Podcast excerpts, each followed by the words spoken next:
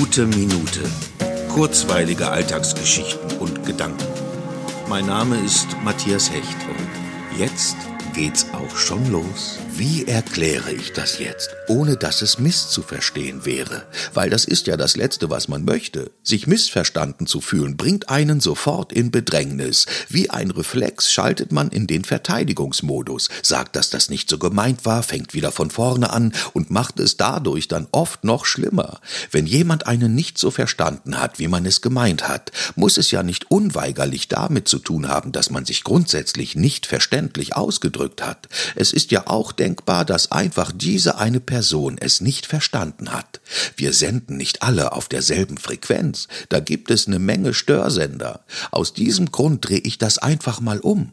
Es ist eigentlich unglaublich, wenn wir auf Menschen treffen, die uns sofort verstehen. Und wenn das dann noch beidseitig ist, umso mehr Grund zum Feiern gibt es. Und bei allen anderen braucht man eben etwas Geduld und Entdeckergeist, um die Frequenz zu finden, auf der man gemeinsam senden und empfangen kann.